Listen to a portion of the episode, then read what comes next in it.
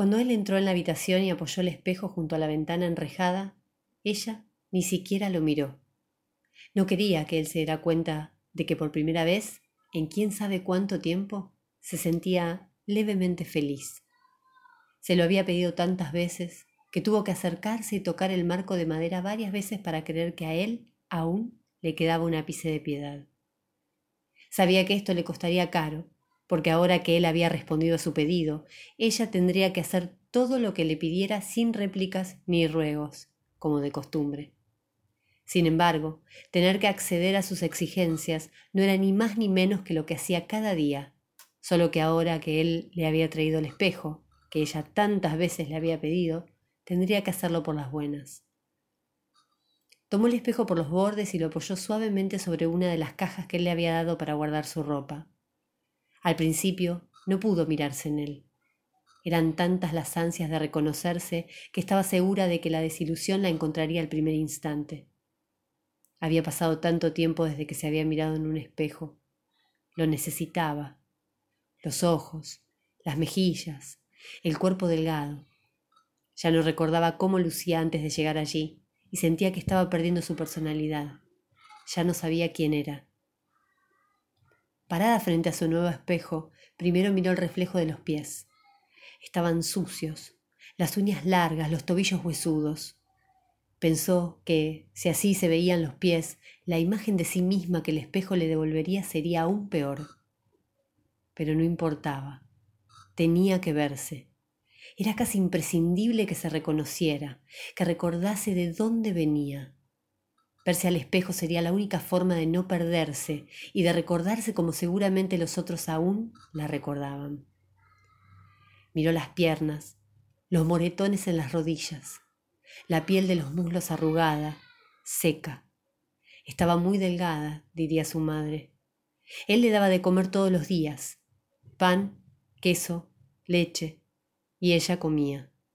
Al fin y al cabo, cuando no estaba cumpliendo con sus exigencias, comer y dormir era lo único que la entretenía. Pero estaba débil. Sus fuerzas ya no eran las de una veinteañera. Se humedeció el pulgar con la lengua y removió con fuerza una pequeña mancha en la rodilla derecha mientras tomaba coraje para mirarse el vientre. Se levantó la blusa muy despacio y se miró el ombligo. Sabía que ya no tendría la misma forma después de haber albergado un hijo, un hijo que ya no estaba.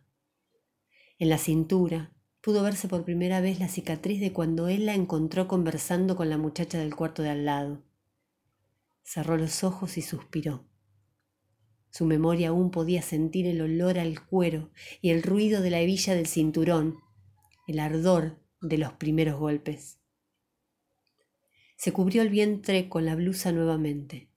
Prefirió no continuar intentando entender por qué él la lastimó ese día. Se miró el cuello, largo y pálido. Allí, justo debajo de la oreja, dos cortes le recordaron la vez que entre lágrimas le suplicó que le comprara píldoras anticonceptivas. Él había vuelto a la habitación luego de sacar empujones a un hombre que había intentado quedarse más tiempo que lo acordado, y la estaba ayudando a lavarse y vestirse cuando ella se lo mencionó.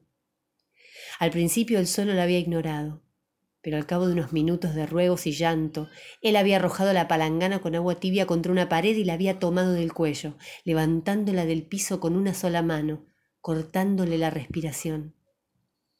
El anillo que él solía usar en el dedo pulgar se le había impreso a ella en la piel, incluso antes de que perdiera el conocimiento. Se frotó con fuerza la herida en el cuello varias veces, como si esto la fuese a hacer desaparecer. Y mientras sentía el bulto de la cicatriz bajo la oreja, vio su muñeca derecha. Estiró levemente los brazos frente a ella y se miró ambas manos. Las muñecas también contaban una historia. No podía creer que aún estuviesen enrojecidas e hinchadas. Sabía que no habían sanado, claro. Aún le dolían, pero esperaba que no se notase tanto. ¿Cómo era posible que él tuviese tanta fuerza como para quebrarle ambas muñecas ajustándoles una soga alrededor? Había pasado la noche con fiebre y vómitos, cuando él vino a decirle que tenía que vestirse y maquillarse para atender a un cliente extranjero que acababa de llegar. Sin moverse de la cama, sin siquiera mirarlo, ella le había contestado con un simple no. Ante la negativa. En la habitación había cerrado la puerta tras de él y se había acercado a la cama donde ella yacía para tomarla del cabello y levantarla por la fuerza. Al sentir el tirón, ella había empezado a gritar y a intentar defenderse. Patadas, insultos, forcejeo, llanto. Él no había tardado en perder la paciencia y la había arrojado al piso, y con ambas rodillas sobre el pecho la había inmovilizado mientras le ataba las manos con una soga que siempre traía atada a una presilla del pantalón. Ella, no dándose por vencida, había continuado insultándolo e intentando empujarlo hasta que él le había ajustado tanto la soga alrededor de las muñecas que sin darse cuenta las había quebrado. Se apenó al ver que sus muñecas, luego de meses de que esto había sucedido, aún no habían sanado. Volvió a mirar el reflejo de sus pies, sabiendo que tarde o temprano tendría que mirar el reflejo de su rostro, recordar quién era, asimilar el paso del tiempo en su mirada. Le había pedido al espejo porque sentía la necesidad de verse, de saber en qué estado estaba. Sin embargo, no se había preparado para asimilar su imagen. Por un momento pensó en darse vuelta y volver a la cama, romper el espejo, cubrirlo con una sábana. ¿Acaso verse no la llevaría a aceptarse tal y como se veía ahora? ¿No la derrotaría saber que ya no volvería a verse igual? Los de afuera, ¿la seguirían buscando y esperando si ella lucía diferente? Cerró los ojos, levantó la cabeza y aguantando el orgullo y las lágrimas se miró a los ojos. Detrás del maquillaje barato y descolorido pudo ver su mirada, aquella mirada inocente y despreocupada que había visto por última vez en el espejo del ascensor del edificio donde vivía, o había vivido, su compañera de estudio. Habían estudiado por horas y sus ojos estaban rojos de tanto leer y de tanto humo de cigarrillo. Aún recordaba vagamente las estructuras sintácticas de Chomsky, los ejes paradigmáticos y sintagmáticos de Saussure, los dialectos de la Bob. Había salido de allí rumbo a su casa con libros y apuntes a cuestas, pensando qué haría de cenar antes de irse a dormir y estar lista para repasar sus apuntes muy temprano por la mañana. Él la había encontrado a la vuelta de la esquina, mientras ella buscaba las llaves de su casa en la mochila. La cicatriz en el pómulo izquierdo le recordó los segundos en los que pudo verle el rostro antes de que un fuerte golpe de esos que él sabía dar la dejaran inconsciente.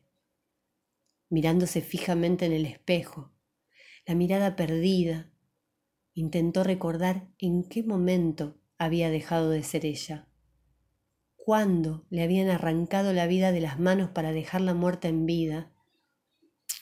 Ya no importaba. El espejo le mostraba que a pesar de su mirada, ella no volvería a ser quien había sido. Y el ruido de fuertes pasos en el pasillo le recordaban que él siempre vendría por ella. Cicatrices de Lucía Lesinski.